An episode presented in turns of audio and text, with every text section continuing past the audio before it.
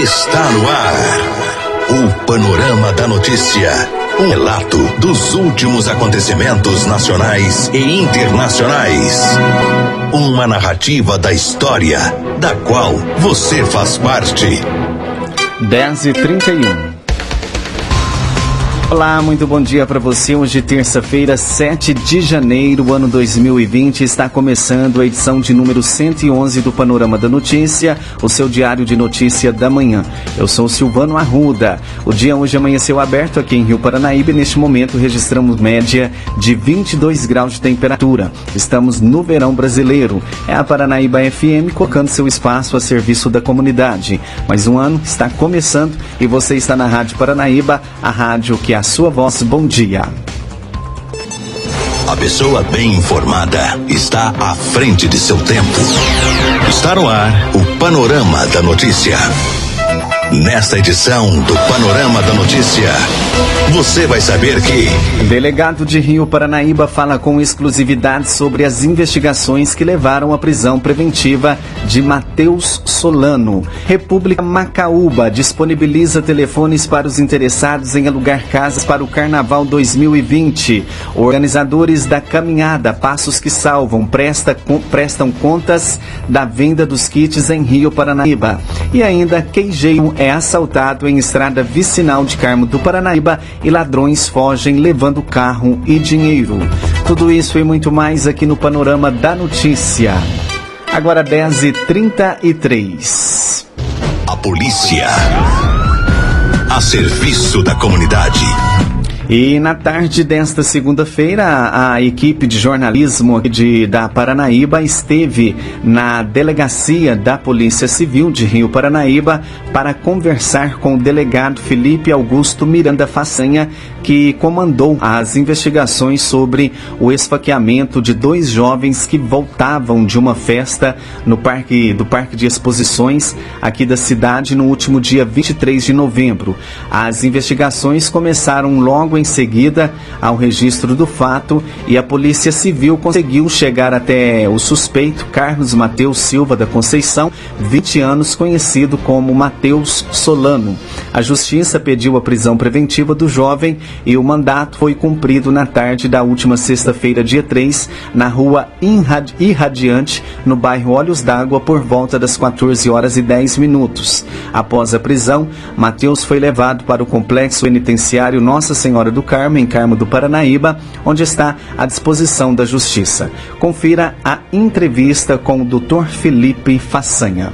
Bom, na última sexta-feira, a imprensa local de Rio Paranaíba divulgou uma informação relevante, uma resposta que a sociedade de Rio Paranaibana estava esperando, que é a prisão de um dos envolvidos no esfaqueamento de dois jovens que voltavam de uma festa no Parque Exposições no último dia 23 de novembro.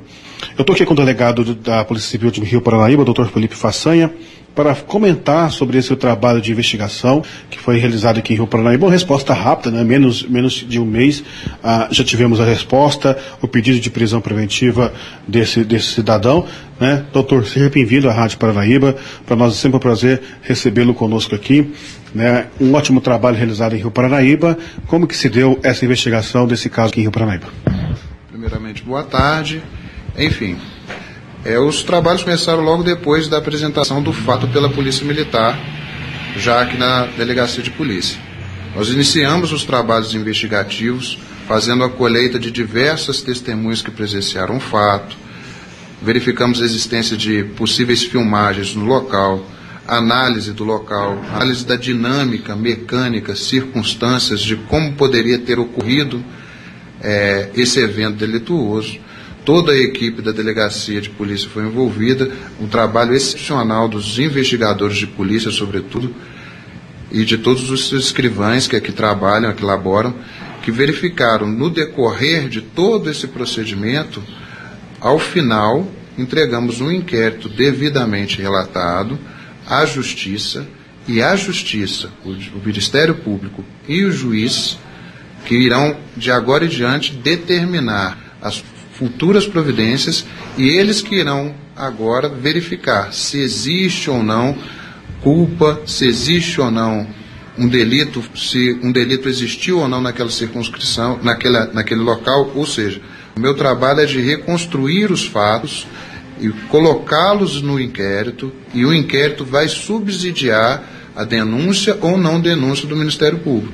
Aqui eu funciono como um primeiro garantidor, o primeiro garantidor do investigado, da sociedade, das testemunhas e das vítimas. Meu papel é verificar um fato e se esse fato se adequa a algum tipo penal, algum crime, eu tenho que tomar as providências cabíveis. Esse procedimento investigativo se iniciou logo após a ocorrência dos fatos e só foi ser concluído e devidamente enviado à Justiça por volta do dia 11 de dezembro.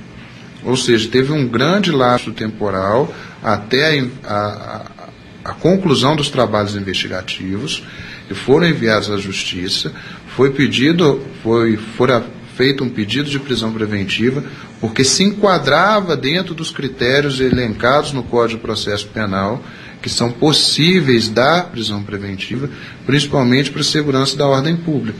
Esse pedido foi feito, passou pelo crivo do Ministério Público, pelo crivo do Judiciário, e no último dia nós demos o cumprimento a esse mandado de prisão.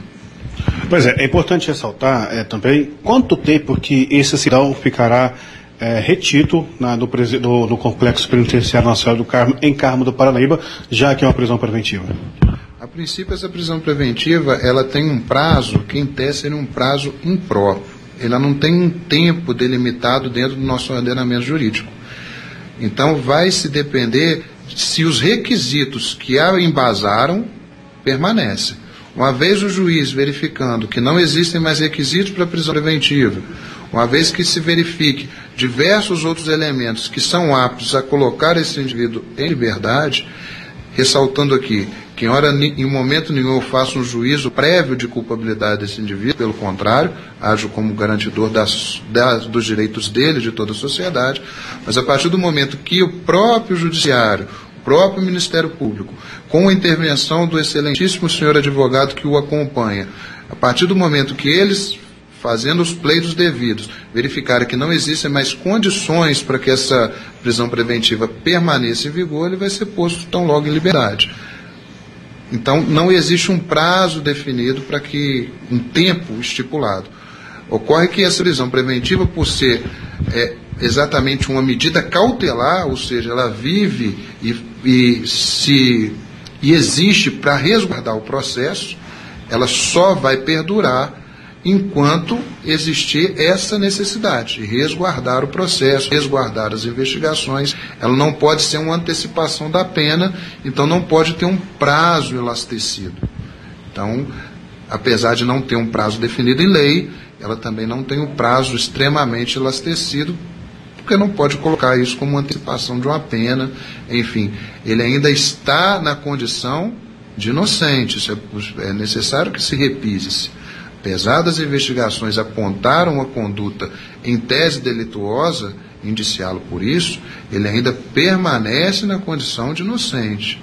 Ele ainda permanece com todos os seus direitos. A presunção que a gente existe no Brasil é uma presunção de inocência em que pese os elementos terem indicado uma possível autoria e ele agora vai estar exercendo o seu direito, sua ampla defesa, seu contraditório junto ao judiciário. A gente poderia explicar para os ouvintes que estão em casa, nos assistindo e nos ouvindo neste momento, como que é feita uma investigação dentro de uma, de uma, delegacia da Polícia Civil, né? Porque a gente ressalta mais uma vez que foi um trabalho é, excelente que vocês fizeram, né?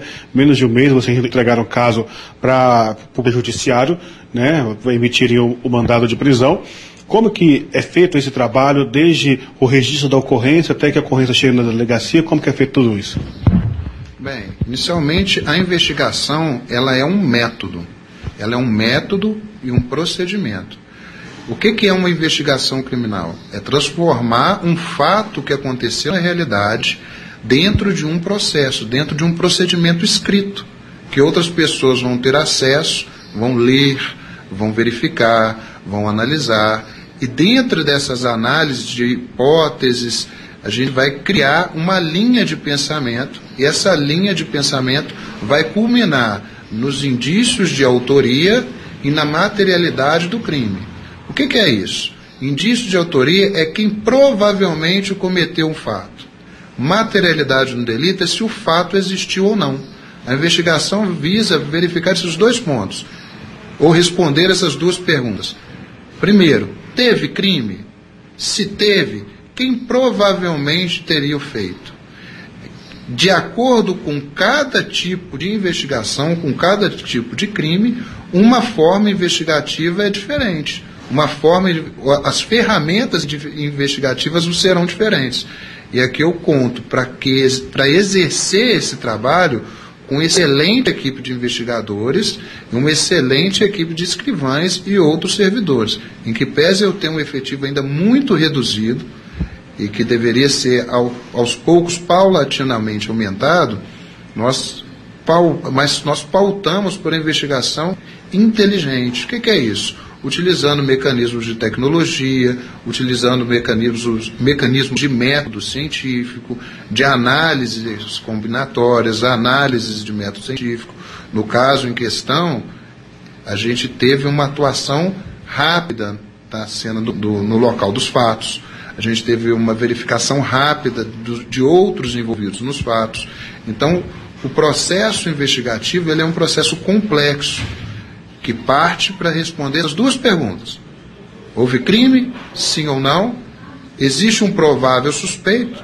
Sim ou não? Se as duas respostas forem positivas, se houve um crime e existe um provável suspeito, a gente envia todo esse material que a gente conseguiu construir para um outro órgão, um outro órgão de justiça, que é o Ministério Público. E o Ministério Público, a partir disso, ele vai verificar se existem requisitos para ele fazer uma denúncia ou se não existem os requisitos para fazer a denúncia. E a partir de então, finda-se o meu procedimento, que é o meu procedimento, ele é antes do Ministério Público, ele é um procedimento pré-processual, inicia-se um procedimento processual. O que, que, é isso?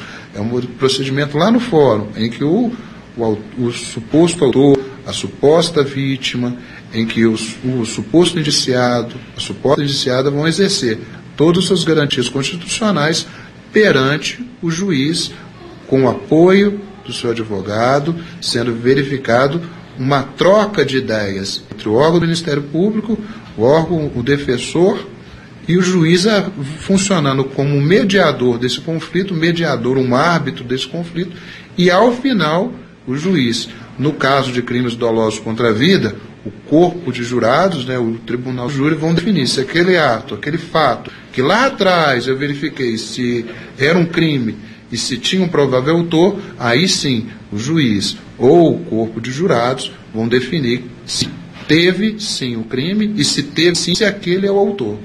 Mas repisa-se, o meu papel não é de apontar autores de crime. Eu funciono numa fase pré-processual. Quem vai apontar e determinar realmente quem é autor e quem deve ou não ser condenado é outra instância, é outra esfera de poder, que seria o juiz, depois de um debate entre o defensor e o Ministério Público.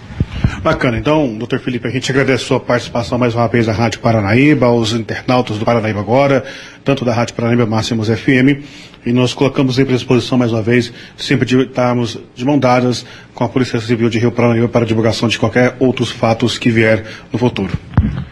Desde já eu agradeço essa oportunidade de estar falando um pouquinho mais sobre o nosso trabalho, nosso trabalho de investigação, nosso trabalho de resposta à sociedade, garantia de direitos das vítimas, das testemunhas, dos autores, dos supostos indiciados, e deixando aqui uns parabéns é, ao excepcional trabalho que minha equipe fez, aqui a Luciana, a Bruna, Cirlei, Sara, todos aqueles que estiveram envolvidos, Carol, Vera, Kátia, todos esses excelentes servidores que sem eles a gente não conseguiria estar tá trazendo essa nova forma de pensar a Polícia Civil, essa nova forma de pensar a investigação criminal.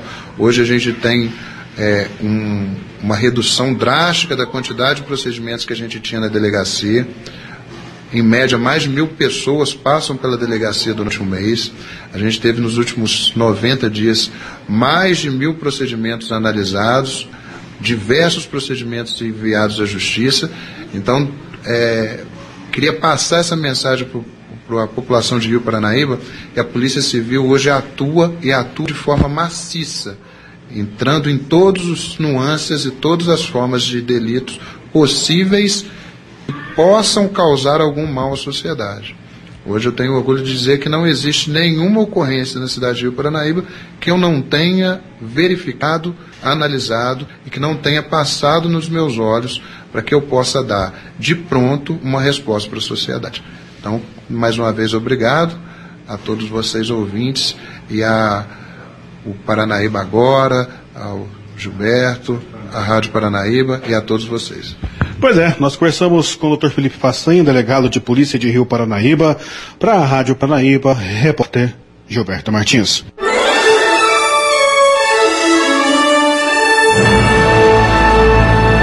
Após um pequeno intervalo, novas notícias. Rádio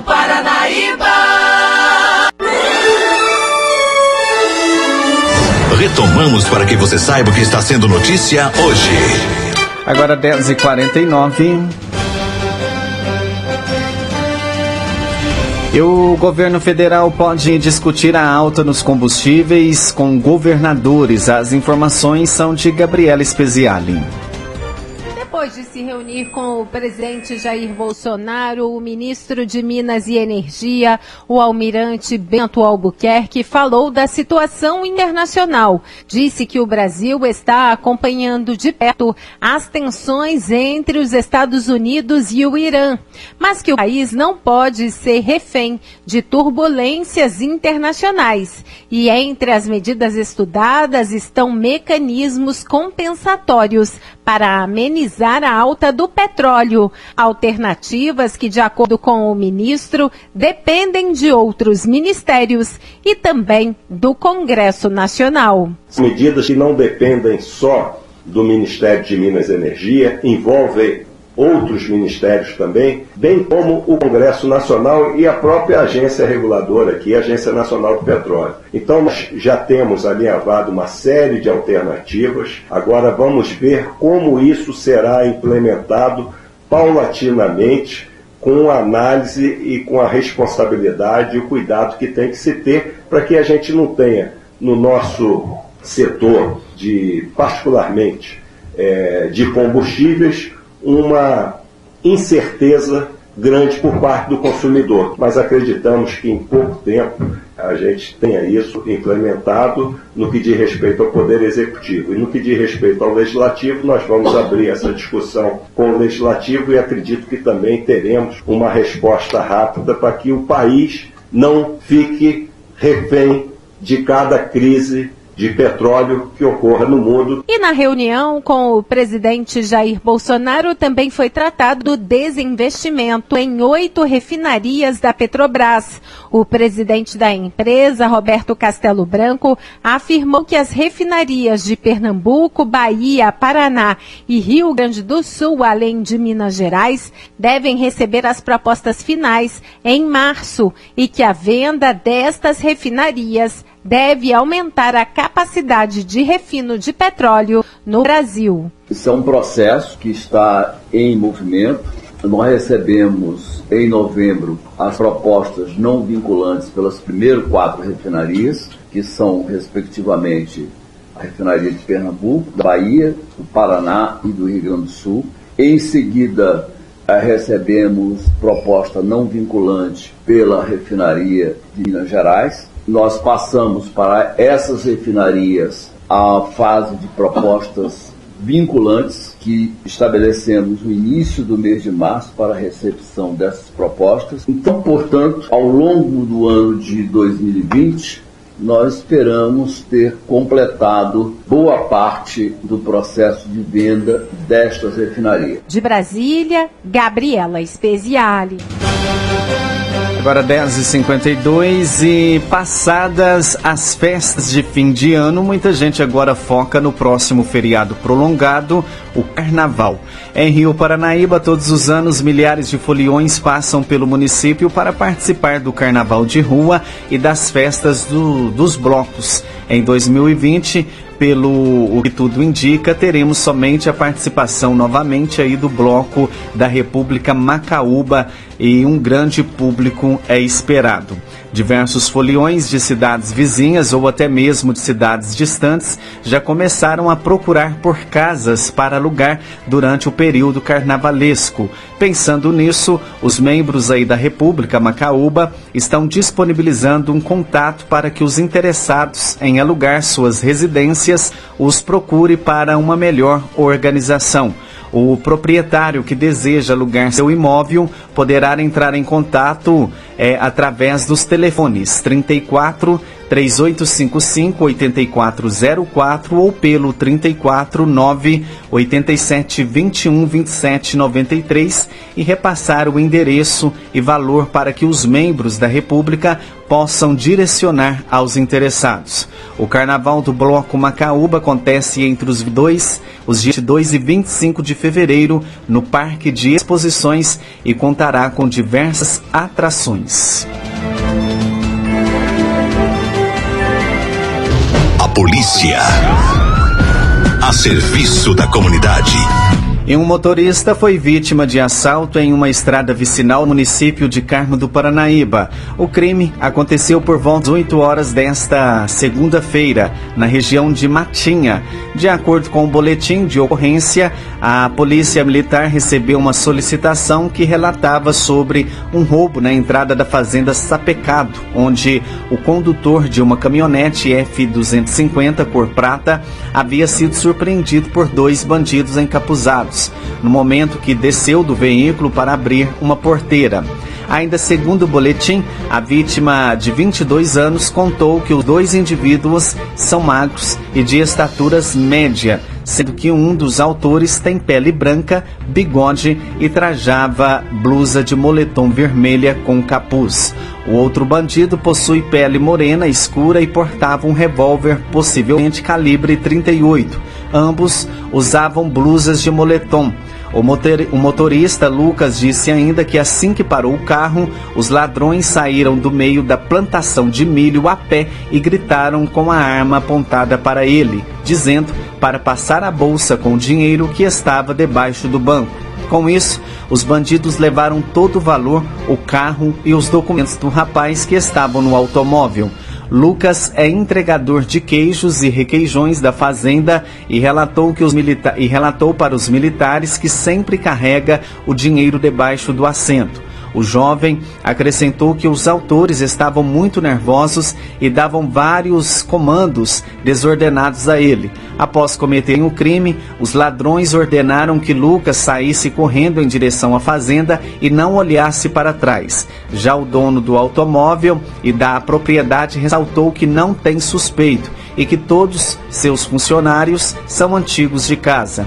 Enquanto seguiam para o local do fato, os militares localizaram uma caminhonete F-250. O veículo estava com o motor ligado e havia se chocado contra um barranco. Diante dos fatos, os, a polícia militar iniciou rastreamento na tentativa de encontrar e prender os bandidos que fugiram, levando aproximadamente dois mil reais, documentos pessoais e o telefone celular da vítima. E no último dia 27 de dezembro, os responsáveis pela realização da caminhada Passos que Salvam em Rio Paranaíba fizeram o último depósito é, referente ao valor arrecadado com a venda dos kits para o evento realizado no último dia 27 de, no, de novembro. Foi depositado na conta do Hospital de Amor de Barretos, no interior de São Paulo, a quantia de R$ 3.180, totalizando assim cerca de 15 mil reais ao todo. Em 2019, a caminhada teve um trajeto diferente e nem mesmo a chuva atrapalhou a realização do evento em prol do diagnóstico precoce do câncer infanto-juvenil. Os participantes saíram em caminhada até o restaurante universitário do campus da UFV é, aqui de Rio Paranaíba, onde foram realizadas diversas atividades culturais. O relatório completo da prestação de contas referente à caminhada está na sede da Secretaria de Saúde de Rio Paranaíba, para os interessados em conferir. A comissão organizadora da caminhada agradece a todas as pessoas que contribuíram de alguma forma para a realização do evento.